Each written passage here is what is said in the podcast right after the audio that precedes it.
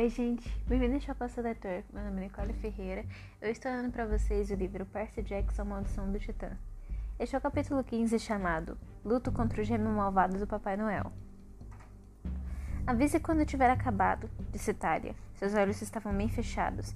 A estátua nos segurava de modo que não pudéssemos cair, mas ainda assim Talia agarrava-lhe o braço como se fosse a coisa mais importante do mundo. Está tudo bem, garanti. Estamos. Estamos muito alto? Olhei para baixo. Embaixo de nós, uma cordilheira de montanha coberta de neves passou rapidamente. Estiquei o pé e chutei a neve de um dos picos. Não, disse eu, não tão alto. Estamos nas sierras, gritou Zoe. Ela e Graver pendiam dos braços da outra estátua. Já cacei por aqui. A essa velocidade estaremos em São Francisco em algumas horas. Ei, ei, Frisco, disse nosso anjo. O oh, Chirk, podíamos visitar aqueles caras no monumento mecânico dos mecânicos de novo. Eles sabem como se divertir. Ah, cara, disse o outro anjo. Estou dentro. Mas você, vocês já foram a São Francisco? Perguntei. Nos autômatos. Precisamos nos divertir um pouco de vez em quando, certo? Replicou a nossa estátua. Aqueles mecânicos nos levaram para o Museu do Jovem e nos apresentaram uma das estátuas de mármore do sexo feminino, sabe? E. Hank, Cortou a outra estátua. Jerk. Eles são crianças, cara. Ah, tá. Se a estátua de bronze. Se estátuas de bronze podem enrubescer, eu juro que Hank enrubesceu. De volta ao voo. Aceleramos o que mostrava que os anjos estavam entusiasmados. As montanhas se transformaram em morros, e logo sobrevoávamos campos cultivados, cidades e estradas. Graver tocava sua flauta para passar o tempo. Zoe, entediada, começou a disparar flechas em outdoors ao passarmos por eles. Todas as vezes que vi uma loja de departamentos Target, e passávamos por dezenas delas. Ela acertava algumas flechas na mosca da placa em forma de alvo, a 160 km por hora. Talia manteve os olhos fechados o tempo todo. Sussurrava para si mesma como se estivesse rezando. Você foi, você foi bem lá na represa disse ela. Zeus a ouviu. Era difícil dizer o que ela estava pensando com os olhos fechados. Talvez, replicou ela. Como foi que você conseguiu escapar dos esqueletos na sala dos geradores, aliás? Você disse que eles o encurralaram. Contei-lhe sobre a estranha mortal, Rachel Elizabeth Dari, Dari, que parecia capaz de ver através da névoa. Pensei que Talia fosse me chamar de maluco, mas assentiu com a cabeça. Alguns mortais são assim, disse ela. Ninguém sabe por quê. De repente, ocorreu-me algum, ocorreu-me algo que eu nunca havia pensado. Minha mãe era assim. Ela tinha visto o Minotauro na colina Meio-Sangue e soubera exatamente do que se tratava. Eu não ficará nem um pouco surpresa no ano passado quando lhe contará que meu amigo Tisson era na verdade um ciclope. Talvez ela soubesse o tempo todo. Não era de admirar que tivesse temido tanto por mim quando eu crescia. Ela via através da névoa até melhor que eu. Bem, a garota era irritante, afirmei, mas fico feliz de não ter de não a ter transformado em pó. Isso teria sido muito ruim. Talia concordou. Deve ser bom ser um mortal comum. Ela disse aquilo como se tivesse pensado muito no assunto. Onde vocês, onde vocês querem aterrissar? perguntou Hank, acordando-me de um cochilo. Olhei para baixo e reclamei. E exclamei: Uau! Eu já vi São Francisco em fotos, mas nunca na vida real. Era provavelmente a cidade mais bonita que eu já tinha visto. Uma espécie de Manhattan menor e mais limpa. Se Manhattan fosse cercada por morros verdes e nevoeiro, havia uma imensa baía com navios, ilhas e barcos à vela. E a ponte de Golden Gate projetava-se do meio do nevoeiro. Tive vontade de tirar uma foto ou algo do gênero. Lembranças de Frisco. Ainda não morri. Queria que estivesse aqui. Lá, sugeriu Zoe, perto das, da torre do embarcadeiro. Boa escolha, disse Chuck. Hank e eu podemos nos misturar aos pombos. Todos nós olhamos para ele. Brincadeirinha, disse ele. As estátuas não podem ter senso de humor? Como vimos, não havia muita necessidade de se esconder no meio do nada. Era manhã, bem cedo, e não havia tantas pessoas por ali. Assustamos o mendigo no cais da barca quando pousamos. Ele gritou ao ver Hank e e saiu correndo berrando algo sobre anjos de metal vindo de Marte. Nós nos despedimos dos anjos, que foram se divertir com seus amigos estátuas. Foi então que me dei conta de que não tinha a menor ideia do que faríamos a seguir. Havíamos chegado à costa oeste. Artemis estava ali em algum lugar. Annabeth também, eu esperava, mas não tinha ideia de como encontrá-las. e o dia seguinte seria o solstício de inverno. Tampouco eu tinha alguma pista sobre o monstro que Artemisa estivera caçando. Ela devia nos contar, nos encontrar na busca. Devia apontar a trilha, mas isso não acontecerá. Agora estávamos ali no cais da barca, com pouco dinheiro, sem amigos e sem sorte. Depois de uma breve discussão, concordamos que precisávamos descobrir o que era esse monstro misterioso. Mas como? Perguntou, perguntei. Nereu, disse Graver. Olhei para ele. O quê? Não foi isso que Apolo lhe disse que fizesse? Encontrar Nereu? Assenti. Eu havia esquecido completamente minha última conversa com Deus Sol. O velho do mar, recordei. Preciso encontrá-lo e forçá-lo a nos contar o que sabe. Mas como encontrá-lo? Zoe fez uma careta. O velho Nereu é? Você o conhece? perguntou Tália. Minha mãe era deusa do mar. Sim, eu o conheço. Infelizmente. Ele não é muito fácil, difícil de achar. Basta seguir o cheiro. Como assim? Vinde? Disse ela sem entusiasmo. Vou mostrar a voz. Eu sabia que estava encrencado quando paramos diante do posto de doações de boa vontade. Cinco minutos depois, Zoe me fizeram vestir uma camisa de flanela esfarrapada e jeans tamanhos maior que o meu, tênis vermelho vivo e um gorro de lã colorida. Ah, sim, disse Graver tentando explodir uma gargalhada. Agora você pode passar totalmente despercebido. Zoe sentiu satisfeita. Um típico vagabundo. Obrigada, resmunguei. Por que é que estou fazendo isso mesmo, hein? Eu já vos disse, para se misturar. Ela nos levou novamente para a zona portuária. Após um longo tempo procurando nos diversos cais, Zoe finalmente se deteve. Ela apontou para um pier onde um grupo de mendigos se, se amontoavam enrolados em cobertores, esperando que chegasse a hora da sopa do almoço. Ele está em algum lugar ali. Ele nunca se afasta muito da água. Gosta de tomar sol durante o dia. Como vou saber quem? Aproximai-vos sorrateiramente, disse ela. Age como um deles, vós sabereis. Ele cheira diferente. Ótimo.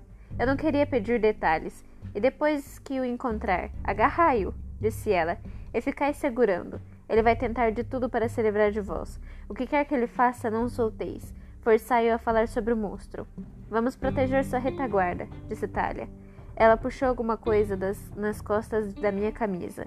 E um grande bolo de sujeira que veio, sabe-se lá de onde. Eca?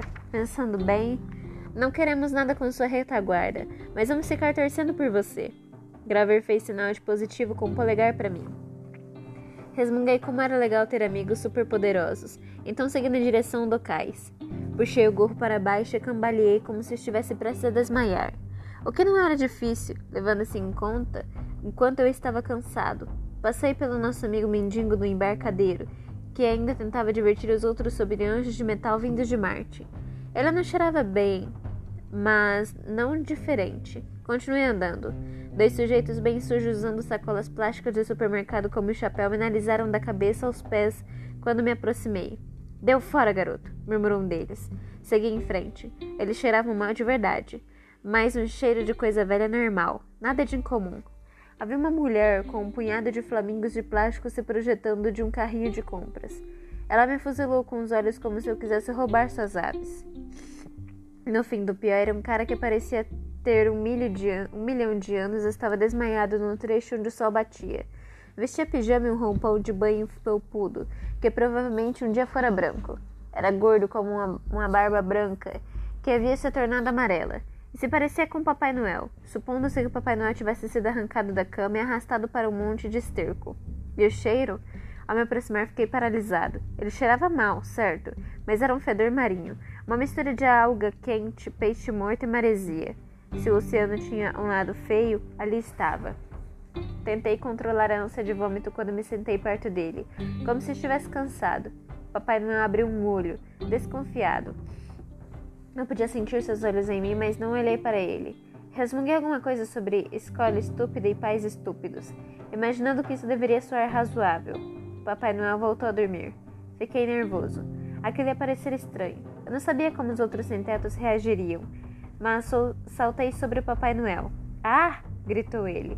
Minha intenção era agarrá-lo, mas em vez disso ele pareceu me agarrar. Era como se antes ele não estivesse adormecido. Certamente não agia como um velho e fraco. Seus dedos me apertavam como aço. Me ajudem! gritou ele enquanto me apertava tentando me matar. Isso é um crime! exclamou um dos mendigos. Um garoto rolar com um velho assim? Eu estava mesmo rolando, descendo o pier até a minha cabeça bater num poste. Fiquei tonto por um segundo, e as mãos de Nereu relaxaram. Ele estava tentando fugir. Antes que eu pudesse, recuperei meus sentidos e o ataquei por trás. Não tem dinheiro! Ele tentou se levantar e correu, mas cerrei os braços em torno de seu peito. Seu cheiro de peixe podre era terrível, mas eu continuei agarrado a ele. Não quero dinheiro, falei enquanto lutava para se soltar. Enquanto ele lutava para se soltar, sou meio sangue, só quero informações. Isso só fez com que ele se debatesse ainda mais. Heróis, por que vocês sempre me escolhem? Porque você sabe de tudo. Ele grunhiu e tentou me arrancar de suas costas. Era como, se me, era como me segurar em uma montanha russa. Ele se sacudia de um lado para o outro, impedindo que meus pés se apoiassem. Mas trinquei os dentes e apertei ainda mais. Cambaleamos em direção à beira do Pierre, e eu tive uma ideia. Ah, não! exclamei. Água não! O plano funcionou imediatamente. Nereu gritou em triunfo e saltou da borda, da borda. Juntos mergulhamos na baía de São Francisco. Ele deve ter ficado surpreso quando apertei ainda mais o braço, o oceano me enchendo com força extra. Mas Nereu também tinha alguns truques guardados. Ele foi mudando de forma até eu me ver agarrando, agarrado a uma foca preta e luzidia. Já vi pessoas fazendo piadas sobre tentar segurar um porco gordurento, mas eu estou lhe dizendo: segurar uma foca na água é mais difícil. Nereu desceu para o fundo, contorcendo-se, sacudindo-se, espiralando pelas águas escuras. Não fosse eu filho de Poseidon, não teria conseguido me manter agarrado a ele de jeito nenhum. Nereu gritou e aumentou do tamanho, do tamanho, transformando-se em uma baleia assassina. Mas eu me aferrei à sua barbatana dorsal, quando ele saltou para fora da água. Uau! gritou um bando de turistas. Consegui acenar para a multidão. É, fazemos isso todo dia aqui, todos os dias aqui em São Francisco. Nereu mergulhou e tornou-se uma enguia escorregadia.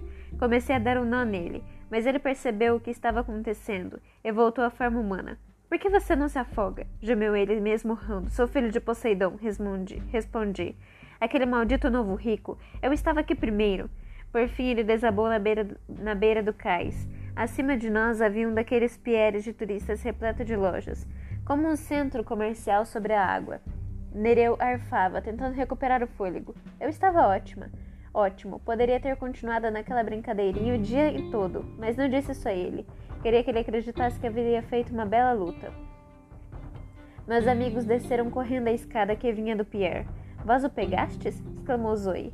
Não precisa parecer tão surpresa, observei. Nereu gemeu. Ah, que, que maravilha! Uma plateia para minha humilhação. O acordo de sempre, suponho. Vocês me soltarão se eu responder a sua pergunta. Tenho mais de uma pergunta, disse eu. Somente uma pergunta por captura. Essa é a regra. Olhei para os meus amigos. Isso não era bom. Eu precisava encontrar Artemisia e precisava decifrar como era a criatura apocalíptica. Também precisava saber se Annabeth ainda estava viva e como resgatá-la. Como incluir tudo isso em uma só pergunta? Minha voz dentro de mim gritava: Pergunte sobre Annabeth. Isso era o que mais me importava. Mas então imaginei que Annabeth diria: Ela nunca me perdoaria se eu a salvasse e não salvasse o Olimpo.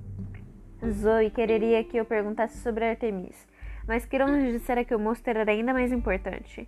Deixei escapar um suspiro. Tudo bem, Nereu. Diga-me onde encontrar esse monstro terrível que pode exterminar os deuses. O que Artemis estava caçando? O velho do mar sorriu, mostrando os dentes verde musgo. Ah, isso é fácil demais, disse ele maldoso. Ele está bem ali. Nereu apontou para a água aos meus pés. Onde? perguntei. O acordo está cumprido, rejubilou-se Nereu. Com uma estado, ele se transformou num peixinho dourado e deu um salto em, deu um salto mortal de costas, mergulhando no mar. Você me enganou, gritei. Espere! Os olhos de Thalia se regalaram. O que é isso? Mu!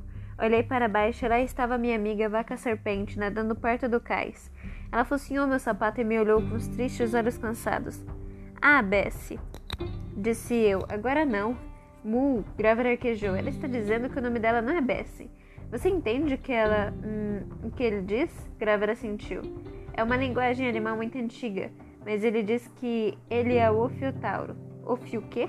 Significa touro serpente em grego, disse Tália. Mas o que ele está fazendo aqui?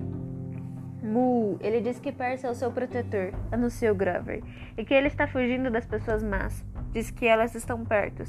Eu me perguntei como é que se pode tirar tanto de um simples mu. Esperai, disse Zoe olhando para mim. Vós conheceis essa vaca? Eu estava impaciente, mas lhe contei a história. Talia sacudiu a cabeça incrédula.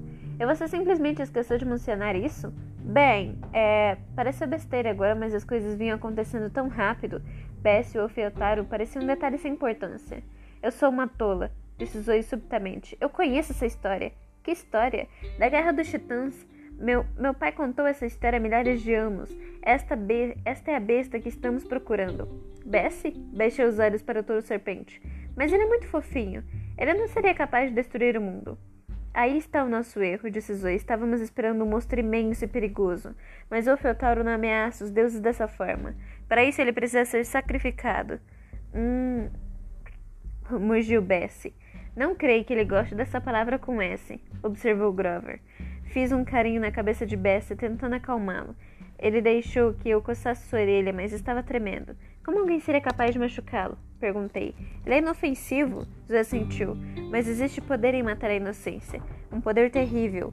As parcas fizeram uma profecia éons atrás, quando essa criança, quando essa criatura nasceu. Disseram que quem matasse o Feotário e oferecesse suas entranhas ao fogo em sacrifício teria o poder de destruir os deuses. Mu. Hum, disse Graver. Talvez pudéssemos evitar falar em entranhas também. Talia fitou o touro serpente com espanto. O poder de destruir os deuses? Como? Isso é o que aconteceria? Ninguém sabe, afirmou Zoe. Na primeira vez durante a Guerra dos Titãs, o Efeltaro foi de fato morto por um gigante, aliado dos Titãs. Mas vosso pai Zeus enviou uma águia para arrebatar as entranhas antes que fossem atiradas ao fogo. Foi por pouco. Agora, depois de três mil anos, o Feltaro renasceu. Talia sentou-se no cais e estendeu a mão. Bessie foi direto para ela. Talia pousou a mão em sua cabeça. Bessie estremeceu. A expressão de Talia me perturbava. Ela parecia quase com fome. Temos de protegê-lo, disse ela. Se Luke puser as mãos nele, Luke nem não hesitaria, murmurou Talia. O poder de derrubar o Olimpo, isso é. isso é colossal. Sim, é, minha querida, disse uma voz masculina com forte sotaque francês. E é um poder que você irá desencadear. O Feltaro soltou um choramingue e submergiu. Ergui os olhos. Estivéramos tão ocupados conversando que nos deixamos ser emboscados. De pé atrás de nós, os olhos de duas cores brilhando perversamente, estava o Doutor Espinheiro, o Manticore em pessoa. Isso é simplesmente perfeito, rejubilou-se o Manticore. Ele usava um sobretudo esfarrapado sobre o uniforme de Restover Hall, que estava rasgado e sujo. Seu cabelo em estilo militar havia crescido e estava espetado e ceboso. Ele não se barbeara recentemente, portanto seu rosto estava coberto pela barba prateada que crescia. Na verdade, não tinha aparência muito melhor do que a dos caras lá, à espera da sopa. Há muito tempo os deuses me baniram para a Pérsia, contou Manticore. Foi obrigada a pilhar para comer nos confins do mundo, escondendo-me em florestas, devorando fazendeiros humanos insignificantes. Não conseguia lutar com nenhum grande herói. Não era temido nem admirado nas antigas histórias, mas agora isso vai mudar. Os titãs irão me respeitar. Eu irei banquetear com, com carne de meios sangues. Ao lado dele havia dois seguranças armados, dois dos mortais mercenários que eu tinha visto em Washington. Dois outros estavam no cais ao lado para o caso de tentarmos escapar por ali. Havia turistas por toda parte, caminhando pelo cais, fazendo compras no pier, acima de nós. Mas eu sabia que isso não impediria o Manticore de agir. Onde. Onde estão os esqueletos? Perguntei a ele. Ele fez uma careta de escárnio. Não preciso daqueles ridículos mortos-vivos. O general acha que sou inútil? Ele vai mudar de ideia quando eu derrotar vocês.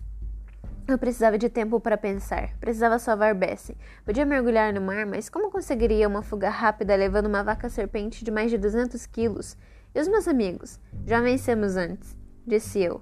Ah, você mal puderam lutar comigo, mesmo com uma deusa do seu lado. E por falar nisso, aquela deusa está ocupada no momento. Não haverá ajuda para vocês agora. Zoe pegou uma flecha e mirou a cabeça do Manticore. Os guardas à nossa volta ergueram suas armas. Espere, disse eu. Zoe não. O Manticore sorriu. O garoto tem razão, Zoe, doce amarga. Livre-se do arco. Seria uma pena matá-la antes de você testemunhar a grande vitória de Itália. Do que você está falando? grunhou Talia.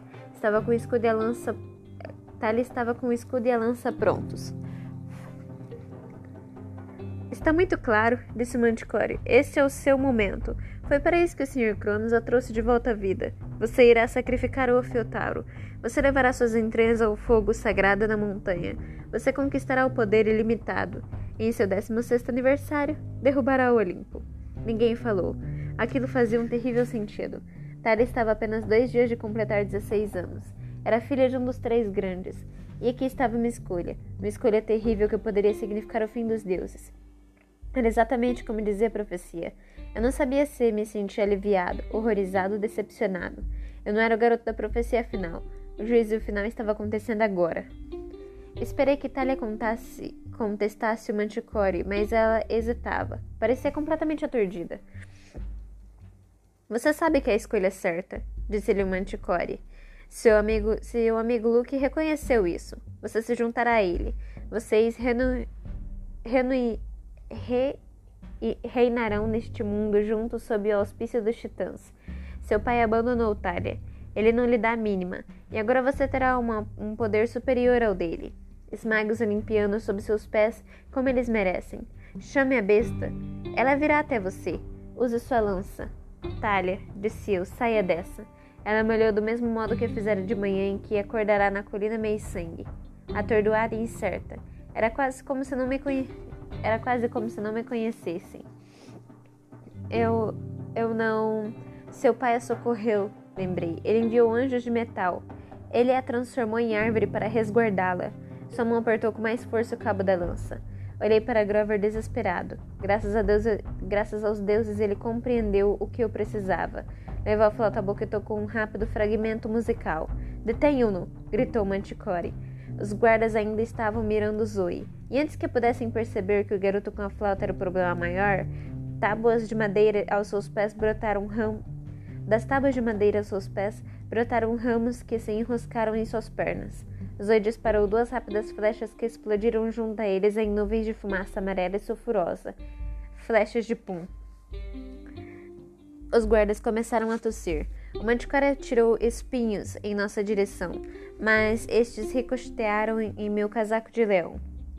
Grover, eu disse, diga a Bessie que mergulhe mais fundo e fique lá embaixo. Mu, traduziu Grover. Eu só podia esperar que Bess compreendesse a mensagem. A vaca, murmurou Talia, ainda aturdida. Venha. Eu a puxei comigo enquanto subíamos correndo a escada que dava no centro comercial do Pierre. Dobramos a esquina da loja mais próxima. Ouvi uma escola gritar com seus capangas. Peguem-nos! Os turistas gritavam enquanto as guardas disparavam cegamente para o alto. Corremos até a extremidade do pier e nos escondemos atrás de um pequeno quiosque de souvenirs de cristal. Mensageiros do vento, apanhadores de sonho e coisas assim, cintilando a luz do sol. Havia uma fonte de água perto de onde estávamos. Lá embaixo, um bando de leões marinhos tomava sol nas pedras. Toda a baía de São Francisco se estendia diante de nós. A ponte Golden Gate, a ilha de Alcatraz, as colinas verdes e o nevoeiro, além destas para o norte. Um momento perfeito para uma foto, exceto pelo fato de que estávamos prestes a morrer e o mundo acabar. Ide para a borda, disse Mizui. Vós podeis escapar no mar, Percy. Pedi ajuda a vosso pai. Talvez consigais salvar o Ofiotauro. Zoe tinha razão, mas eu não podia fazer isso. Não vou deixar vocês, disse eu. Vamos lutar juntos. Você precisa informar o acampamento, insistiu Grover. Pelo menos deixá-lo saber o que está acontecendo. Nesse momento, notei que os cristais criavam um arco-íris na luz do sol. Havia um bebedouro perto de mim. Informar o acampamento, murmurei. Boa ideia. Destampei contra a corrente e cortei o, o tampo do bebedouro. A água jorrou do cano partido e borrifou sobre nós. Talha arquejou quando a água atingiu.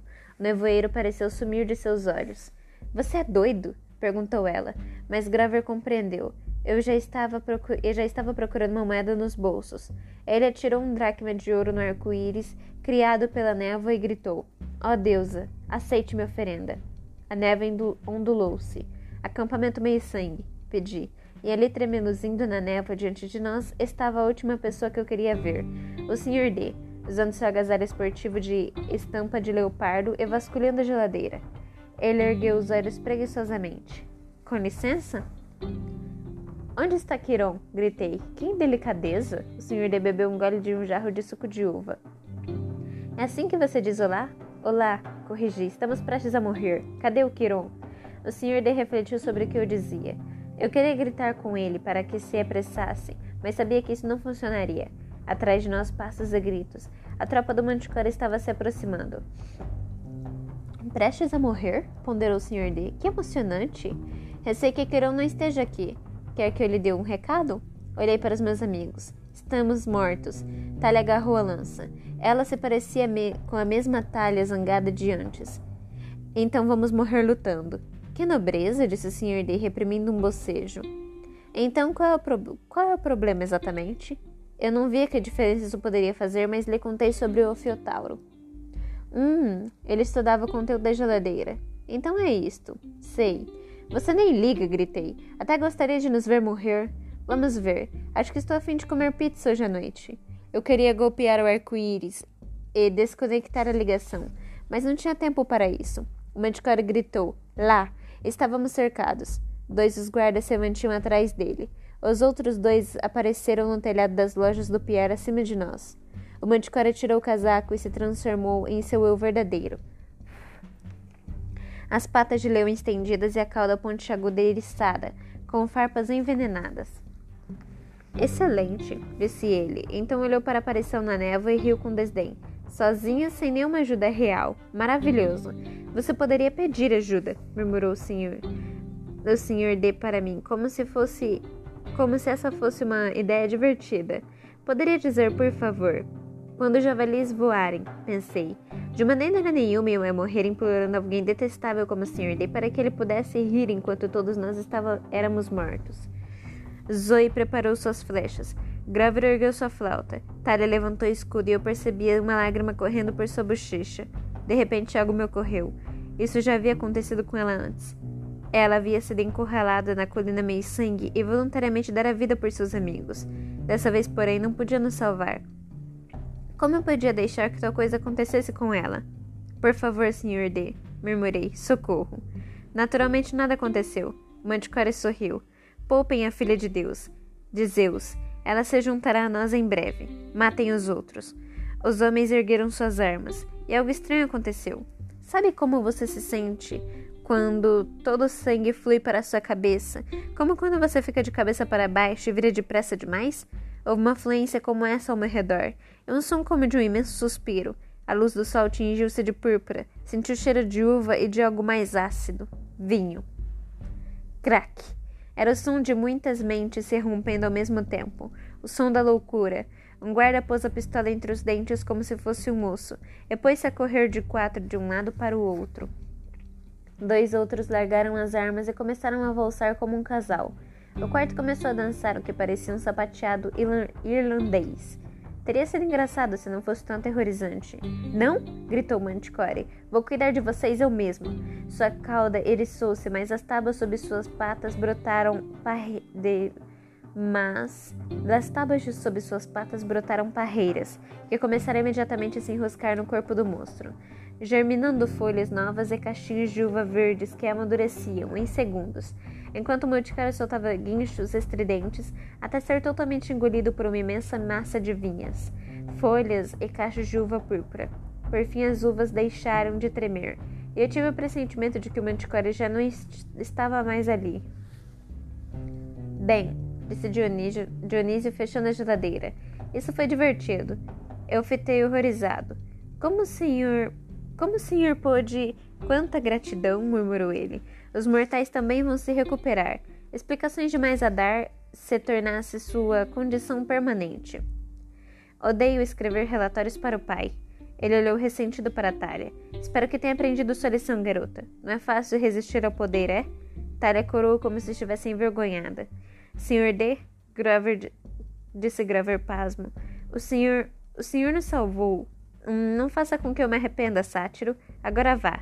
Percy Jackson, consegui lhe dar no máximo algumas horas a mais. O Ofiotauro disse: O senhor pode levá-lo para o acampamento? O senhor defungou. Não faça o transporte de gado. Isso é problema seu. Mas para onde vamos? Dionísio olhou para Zoe. Ah, acho que a caçadora sabe. Vocês devem chegar ao pôr do sol hoje. Lembrem-se, ou tudo estará perdido. Agora até logo. Minha pizza está esperando. Senhor D, chamei. Ele ergueu a sobrancelha.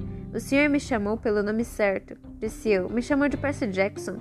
Certamente que não, Peter Johnson. Agora vão. Ele fez um gesto com a mão e sua imagem desapareceu na névoa. À nossa volta, os capangas do Manticore ainda agiam como loucos completos. Um deles havia encontrado nosso amigo, o Mandingo, e os dois conversavam seriamente sobre anjos de metal vindos de Marte. Vários outros guardas estavam importunando os turistas, imitando ruídos de animais e tentando roubar-lhes os sapatos. Olhei para Zoe. O que ele quis dizer? Você sabe para onde ir? O rosto dela estava da cor do nevoeiro. Ela apontou para a baia, além de Golden Gate. À distância, uma montanha solitária se erguia acima da camada de nuvens. O jardim de minhas irmãs, disse ela. Tem de ir para minha casa. E esse foi o capítulo 15. Eu espero que vocês tenham gostado.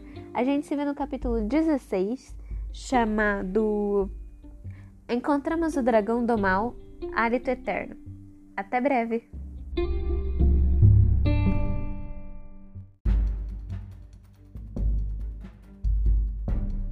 Oi, gente, bem-vindo ao Chapaça Leitor. Meu nome é Nicole Ferreira. Eu estou lendo para vocês o livro Percy Jackson Maldição do Titã. Este é o capítulo 15 chamado Luto contra o gêmeo malvado do Papai Noel. Avise quando tiver acabado, disse Talia. Seus olhos estavam bem fechados. A estátua nos segurava de modo que não pudéssemos cair, mas ainda assim Talia agarrava-lhe o braço como se fosse a coisa mais importante do mundo. Está tudo bem, garanti. Estamos. Estamos muito alto? Olhei para baixo. Embaixo de nós, uma cordilheira de montanha coberta de neves passou rapidamente. Estiquei o pé e chutei a neve de um dos picos. Não, disse eu, não tão alto. Estamos nas sierras, gritou Zoe. Ela Graver pendiam dos braços da outra estátua. Já cacei por aqui. A essa velocidade estaremos em São Francisco em algumas horas. Ei, ei, Frisco, disse nosso anjo. O Chirk, podíamos visitar aqueles caras no monumento mecânico dos mecânicos de novo. Eles sabem como se divertir. Ah, cara, disse o outro anjo. Estou dentro. Mas você, vocês já foram a São Francisco? Perguntei. Nos autômatos. Precisamos nos divertir um pouco de vez em quando, certo? Replicou a nossa estátua. Aqueles mecânicos nos levaram para o Museu do Jovem e nos apresentaram uma das estátuas de mármore do sexo feminino, sabe? E. Hank! cortou a outra estátua. Jerk. Eles são crianças, cara. Ah, tá. Se a estátua de bronze se estátuas de bronze podem enrubescer, eu juro que Hank enrubesceu. De volta ao voo. Aceleramos o que mostrava que os anjos estavam entusiasmados. As montanhas se transformaram em morros, e logo sobrevoávamos campos cultivados, cidades e estradas. Graver tocava sua flauta para passar o tempo. Zoe, entediada, começou a disparar flechas em outdoors ao passarmos por eles. Todas as vezes que vi uma loja de departamentos Target, e passávamos por dezenas delas. Ela acertava algumas flechas na mosca da placa em forma de alvo, a 160 km por hora. Talia manteve os olhos fechados o tempo todo. Sussurrava para si mesma como se estivesse rezando. Você foi, você foi bem lá na represa, disse ela. Zeus a ouviu era difícil dizer o que ela estava pensando com os olhos fechados. Talvez, replicou ela. Como foi que você conseguiu escapar dos esqueletos na sala dos geradores, aliás? Você disse que eles o encurralaram. Contei-lhe sobre a estranha mortal, Rachel Elizabeth Dari, Dari, que parecia capaz de ver através da névoa. Pensei que Talia fosse me chamar de maluco, mas assentiu com a cabeça. Alguns mortais são assim, disse ela. Ninguém sabe o porquê. De repente, ocorreu-me algum, ocorreu-me algo que eu nunca havia pensado. Minha mãe era assim. Ela tinha visto o Minotauro na colina Meisang e soubera exatamente do que se tratava. Eu não ficará nem um pouco surpresa no ano passado quando lhe contará que meu amigo Tisson era na verdade um ciclope. Talvez ela soubesse o tempo todo. Não era de admirar que tivesse temido tanto por mim quando eu crescia. Ela via através da névoa até melhor que eu. Bem, a garota era irritante, afirmei, mas fico feliz de não ter de não a ter transformado em pó. Isso teria sido muito ruim. Talia concordou. Deve ser bom ser um mortal comum. Ela disse aquilo como se tivesse pensado muito no assunto. Onde vocês, onde vocês querem aterrissar? perguntou Hank, acordando-me de um cochilo. Olhei para baixo e reclamei. E exclamei: Uau! Eu já vi São Francisco em fotos, mas nunca na vida real. Era provavelmente a cidade mais bonita que eu já tinha visto. Uma espécie de Manhattan, menor e mais limpa. Se Manhattan fosse cercada por morros verdes e nevoeiro, havia uma imensa baía com navios, ilhas e barcos à vela. E a ponte de Golden Gate, projetava-se do meio do nevoeiro. Tive vontade de tirar uma foto ou algo do gênero. Lembranças de Frisco. Ainda não morri. Queria que estivesse aqui. Lá, sugeriu Zoe, perto das, da torre do embarcadeiro. Boa escolha, disse Chuck. Hank e eu podemos nos misturar aos pombos. Todos nós olhamos para ele. Brincadeirinha, disse ele. As estátuas não podem ter senso de humor? Como vimos, não havia muita necessidade de se esconder no meio do nada. Era manhã bem cedo e não havia tantas pessoas por ali. Assustamos o mendigo no cais da barca quando pousamos. Ele gritou ao ver Hank Church e saiu correndo berrando algo sobre anjos de metal vindo de Marte. Nós nos despedimos dos anjos, que foram se divertir com seus amigos estátuas. Foi então que me dei conta de que não tinha a menor ideia do que faríamos a seguir. Havíamos chegado à costa oeste. Artemis estava ali em algum lugar. Annabeth também, eu esperava, mas não tinha ideia de como encontrá-las e o dia seguinte seria o solstício de inverno. Tampouco eu tinha alguma pista sobre o monstro que Artemisa estivera caçando. Ela devia nos contar, nos encontrar na busca. Devia apontar a trilha, mas isso não acontecerá. Agora estávamos ali no cais da barca, com pouco dinheiro, sem amigos e sem sorte. Depois de uma breve discussão, concordamos que precisávamos descobrir o que era esse monstro misterioso. Mas como? Perguntei. Nereu, disse Graver. Olhei para ele. O quê? Não foi isso que Apolo lhe disse que fizesse? Encontrar Nereu? Assenti. Eu havia esquecido completamente minha última conversa com Deus Sol. O velho do mar, recordei. recordei. Preciso encontrá-lo e forçá-lo a nos contar o que sabe. Mas como encontrá-lo? Zoe fez uma careta. O velho Nereu é? Você o conhece? Perguntou Talia. Minha mãe era deusa do mar. Sim, eu o conheço. Infelizmente. Ele não é muito fácil, difícil de achar. Basta seguir o cheiro. Como assim? Vinte? Disse ela sem entusiasmo. Vou mostrar a voz. Eu sabia que estava encrencado quando paramos diante do posto de doações de boa vontade. Cinco minutos depois, Zoe me fizera vestir uma camisa de flanela esfarrapada e jeans tamanhos maior que o meu, tênis vermelho vivo e um gorro de lã colorida. Ah, sim, disse Graver tentando explodir uma gargalhada. Agora você pode passar totalmente despercebido. Zoe sentiu satisfeita. Um típico vagabundo. Obrigada, resmunguei. Por que é que estou fazendo isso mesmo, hein? Eu já vos disse, para se misturar. Ela nos levou novamente para a zona portuária. Após um longo tempo procurando nos diversos cais, Zoe finalmente se deteve. Ela apontou para um pier onde um grupo de mendigos se, se amontoavam enrolados em cobertores, esperando que chegasse a hora da sopa do almoço. Ele está em algum lugar ali. Ele nunca se afasta muito da água. Gosta de tomar sol durante o dia. Como vou saber quem? Aproximai-vos sorrateiramente, disse ela. Age como um deles, vós sabereis. Ele cheira diferente. Ótimo. Eu não queria pedir detalhes. E depois que o encontrar, agarrai-o, disse ela, e ficai segurando. Ele vai tentar de tudo para se livrar de vós. O que quer que ele faça, não solteis. Forçai-o a falar sobre o monstro. Vamos proteger sua retaguarda, disse Talia. Ela puxou alguma coisa das, nas costas da minha camisa. E um grande bolo de sujeira que veio, sabe-se lá de onde. Eca? Pensando bem, não queremos nada com sua retaguarda, mas vamos ficar torcendo por você. Graver fez sinal de positivo com o polegar para mim. Resmunguei como era legal ter amigos superpoderosos, então segui na direção do cais. Puxei o gorro para baixo e cambaleei como se estivesse prestes a desmaiar. O que não era difícil, levando-se em conta enquanto eu estava cansado. Passei pelo nosso amigo mendigo do embarcadeiro, que ainda tentava divertir os outros sobre anjos de metal vindos de Marte. Ela não cheirava bem, mas não diferente. Continuei andando. Dois sujeitos bem sujos usando sacolas plásticas de supermercado como chapéu me analisaram da cabeça aos pés quando me aproximei. Deu fora, garoto, murmurou um deles. Segui em frente. Eles cheiravam mal de verdade mas um cheiro de coisa velha normal, nada de incomum.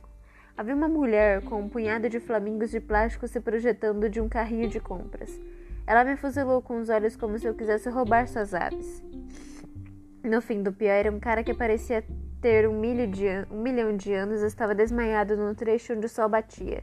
Vestia pijama e um roupão de banho felpudo, que provavelmente um dia fora branco.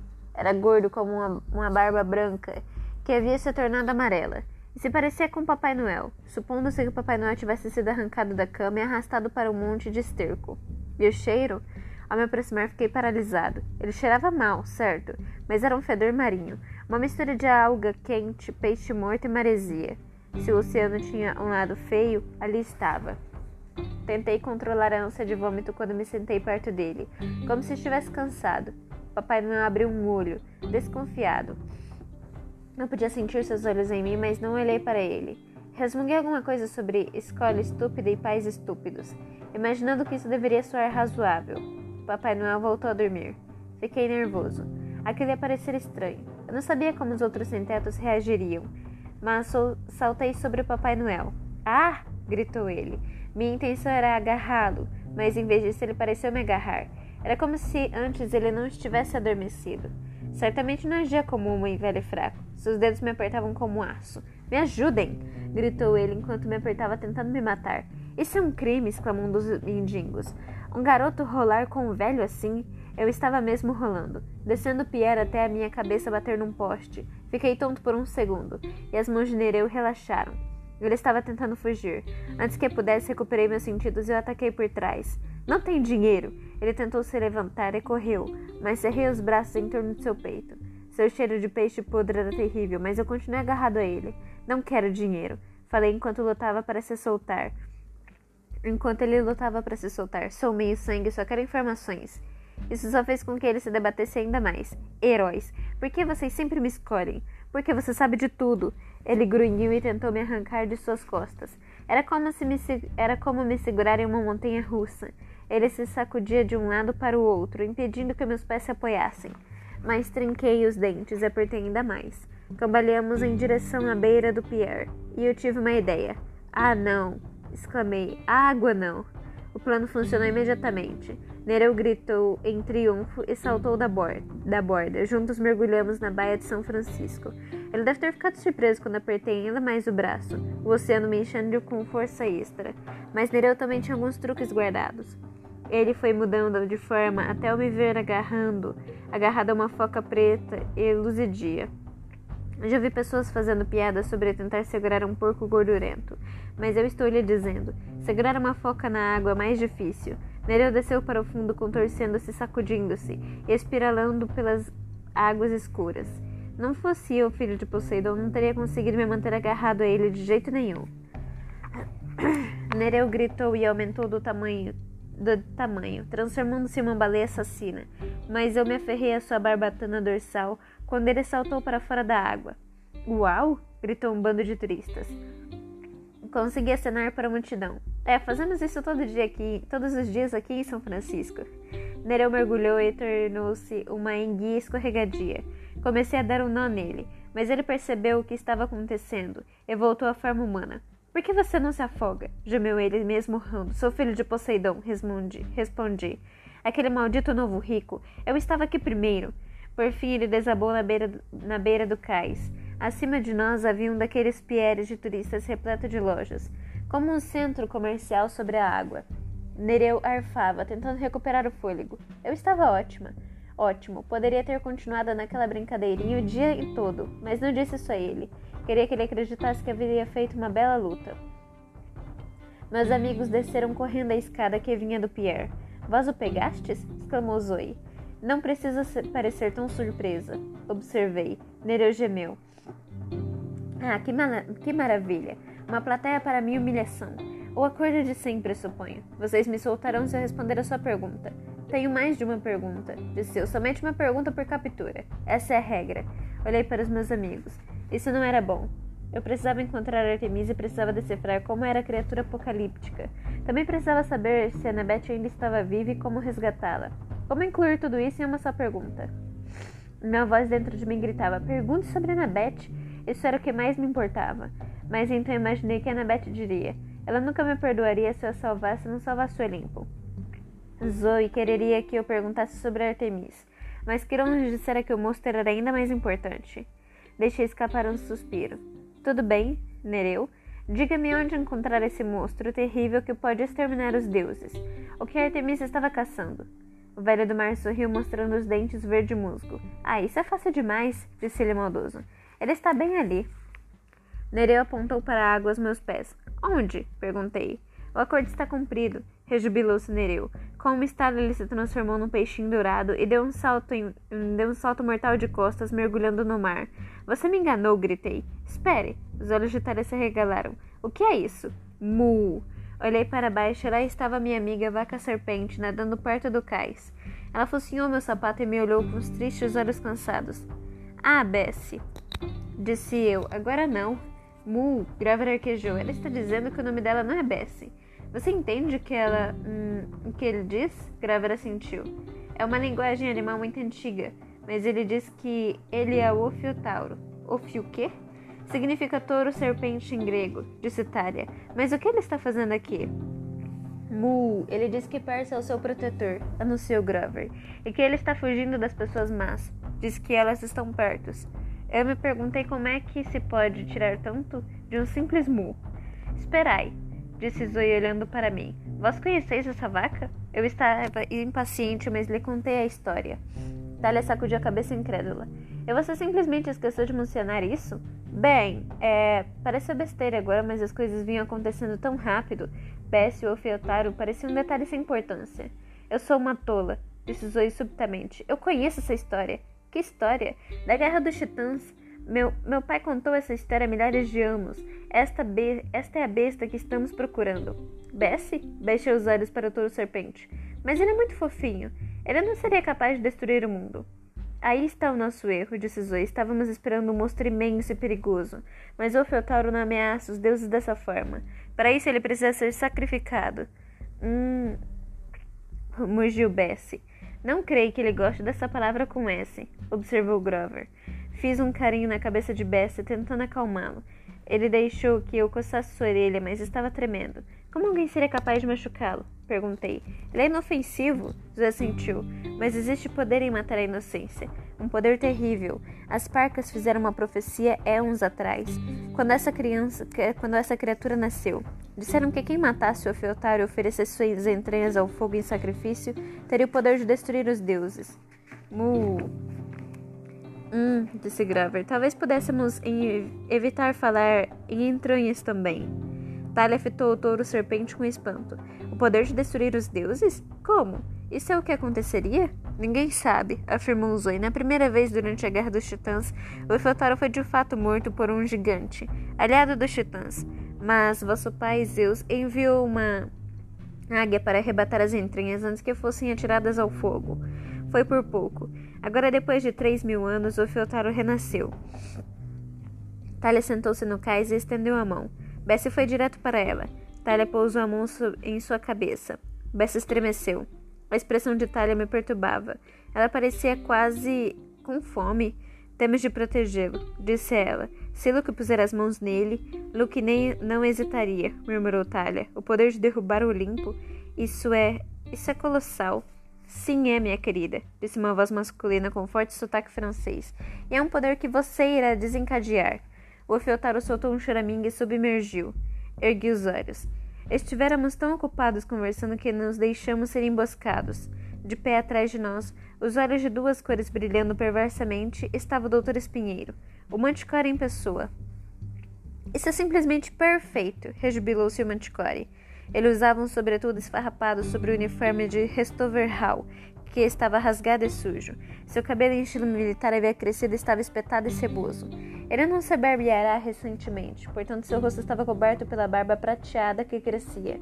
Na verdade, eu não tinha aparência muito melhor do que a dos caras lá, à espera da sopa. Há muito tempo os deuses me baniram para a Pérsia, contou Manticore. Foi obrigada a pilhar para comer nos confins do mundo, escondendo-me em florestas, devorando fazendeiros humanos insignificantes. Não conseguia lutar com nenhum grande herói. Não era temido nem admirado nas antigas histórias, mas agora isso vai mudar. Os titãs irão me respeitar. Eu irei banquetear com, com carne de meios sangues. Ao lado dele havia dois seguranças armados, dois dos mortais mercenários que eu tinha visto em Washington.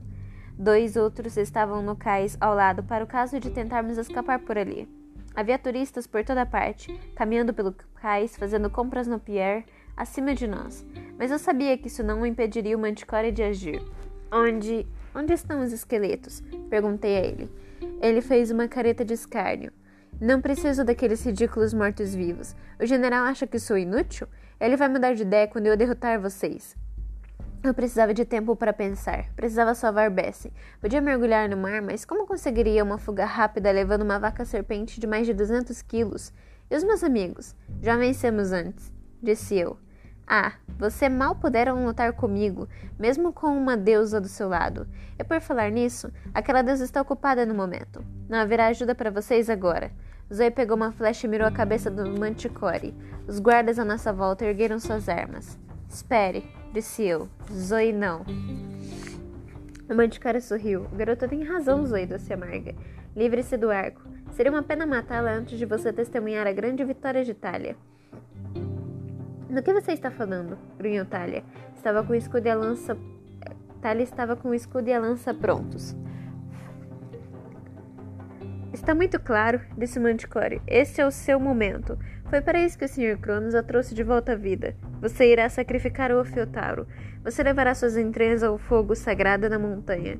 Você conquistará o poder ilimitado. E em seu 16 aniversário, derrubará o Olimpo. Ninguém falou. Aquilo fazia um terrível sentido. Tara estava apenas dois dias de completar 16 anos.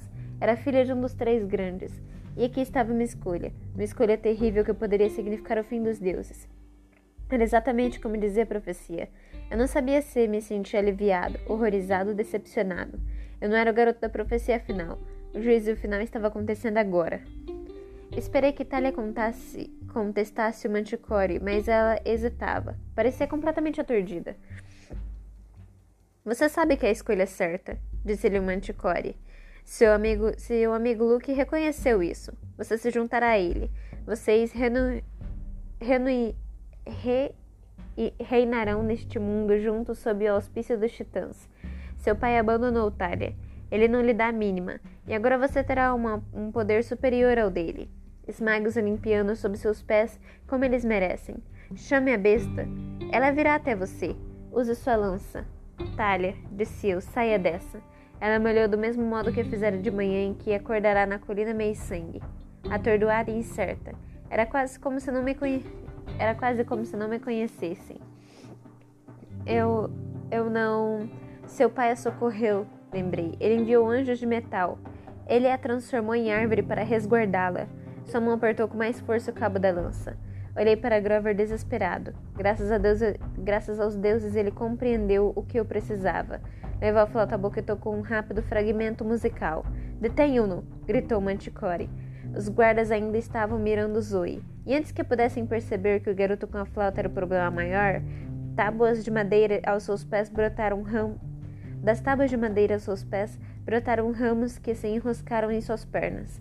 Zoe disparou duas rápidas flechas que explodiram junto a eles em nuvens de fumaça amarela e sulfurosa. Flechas de pum. Os guardas começaram a tossir. O manticore atirou espinhos em nossa direção, mas estes ricochetearam em meu casaco de leão. Grover, eu disse, diga a Bessie que mergulhe mais fundo e fique lá embaixo. Mu, traduziu Grover. Eu só podia esperar que Bessie compreendesse a mensagem. A vaca, murmurou Talia, ainda aturdida. Venha. Eu a puxei comigo enquanto subíamos correndo a escada que dava no centro comercial do Pierre. Dobramos a esquina da loja mais próxima. Ouvi uma escora gritar com seus capangas. Peguem-nos! Os turistas gritavam enquanto as guardas disparavam cegamente para o alto.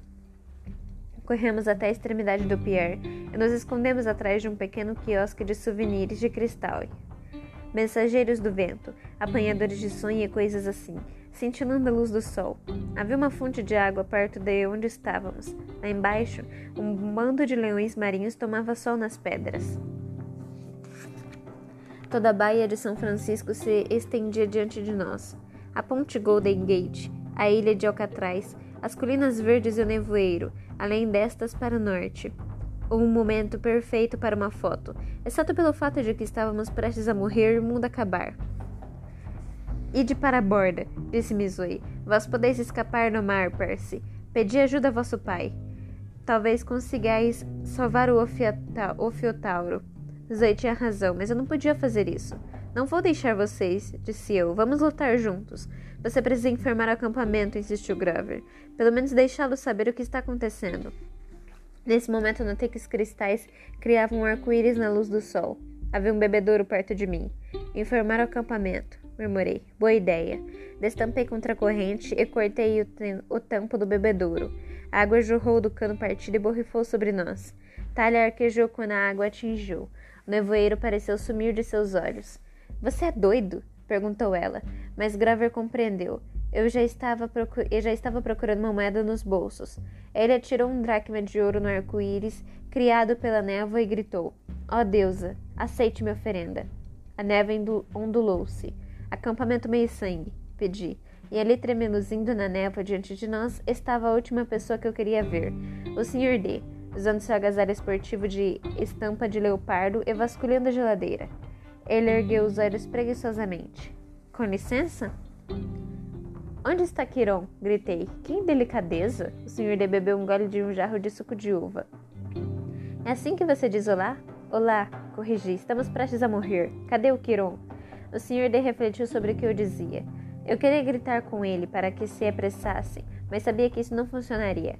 Atrás de nós, passos e gritos. A tropa do Manticore estava se aproximando. Prestes a morrer? ponderou o Sr. D. Que emocionante! Receio que Quirão não esteja aqui. Quer que eu lhe dê um recado? Olhei para os meus amigos. Estamos mortos. Talha agarrou a lança. Ela se parecia com a mesma talha zangada de antes. Então vamos morrer lutando. Que nobreza, disse o Sr. D, reprimindo um bocejo. Então qual é, o qual é o problema exatamente? Eu não via que diferença isso poderia fazer, mas lhe contei sobre o Ofiotauro. Hum, ele estudava o conteúdo da geladeira. Então é isto. Sei. Você nem liga, gritei. Até gostaria de nos ver morrer. Vamos ver. Acho que estou a fim de comer pizza hoje à noite. Eu queria golpear o arco-íris e desconectar a ligação, mas não tinha tempo para isso. O Manticore gritou. Lá! Estávamos cercados. Dois dos guardas se mantinham atrás dele. Os outros dois apareceram no telhado das lojas do Pierre acima de nós. O Manticore tirou o casaco e se transformou em seu eu verdadeiro as patas de leão estendidas e a cauda pontiaguda eriçada, com farpas envenenadas. Excelente, disse ele. Então olhou para a aparição na névoa e riu com desdém. Sozinha, sem nenhuma ajuda real. Maravilhoso. Você poderia pedir ajuda, murmurou o senhor. O senhor D para mim, como se fosse. Como se essa fosse uma ideia divertida. Poderia dizer, por favor, quando os javalis voarem, pensei. De maneira nenhuma eu ia morrer implorando alguém detestável como o Sr. D para que ele pudesse rir enquanto todos nós estava, éramos mortos. Zoe preparou suas flechas. Graver ergueu sua flauta. Talia levantou o escudo e eu percebia uma lágrima correndo por sua bochecha. De repente algo me ocorreu. Isso já havia acontecido com ela antes. Ela havia sido encurralada na colina meio sangue e voluntariamente dera vida por seus amigos. Dessa vez, porém, não podia nos salvar. Como eu podia deixar que tal coisa acontecesse com ela? Por favor, Sr. D, murmurei. Socorro. Naturalmente nada aconteceu. Manticore sorriu. Poupem a filha de Deus. De Zeus. Ela se juntará a nós em breve. Matem os outros. Os homens ergueram suas armas. E algo estranho aconteceu. Sabe como você se sente quando todo o sangue flui para a sua cabeça? Como quando você fica de cabeça para baixo e vira depressa demais? Houve uma fluência como essa ao meu redor, e um som como de um imenso suspiro.